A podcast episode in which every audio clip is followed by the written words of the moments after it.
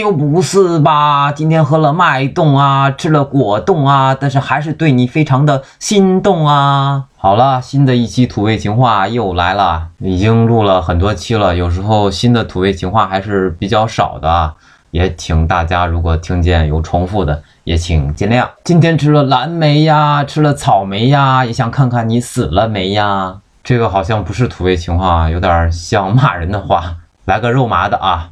你知道我最喜欢什么糖吗？我喜欢你的胸膛。对女生说会不会挨两耳光呀？我觉得男生应该都喜欢女生的胸膛，还是女生撩男生这个比较保险一些。我现在一动都不敢动，我怕一动就深陷爱你的沼泽。大年三十的鞭炮再响，也没有我想你那么响。然后一个女生出来对你一耳光一耳光的扇，问哪个响哪个响？你知道游乐场里面那种可以转，然后放着音乐可以坐上去的那个东西是什么吗？你肯定会回答是木马。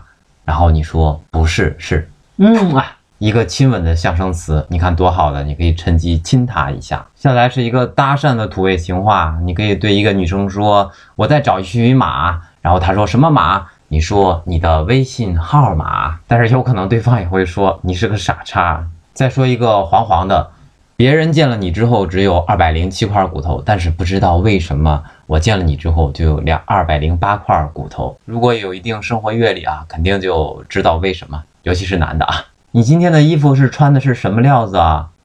可能他会说是棉料、布料什么的，然后你说不对，是做我女朋友的料。你喜欢吃西瓜吗？楼下搞活动，买一个西瓜送我一个小傻瓜，把我送给你。遇见你之后，你知道我想成为哪种人吗？你的人。你手机里有地图吗？因为我在你心里迷了路。你知道我中午外卖点了什么吗？我点了薯条，点了可乐。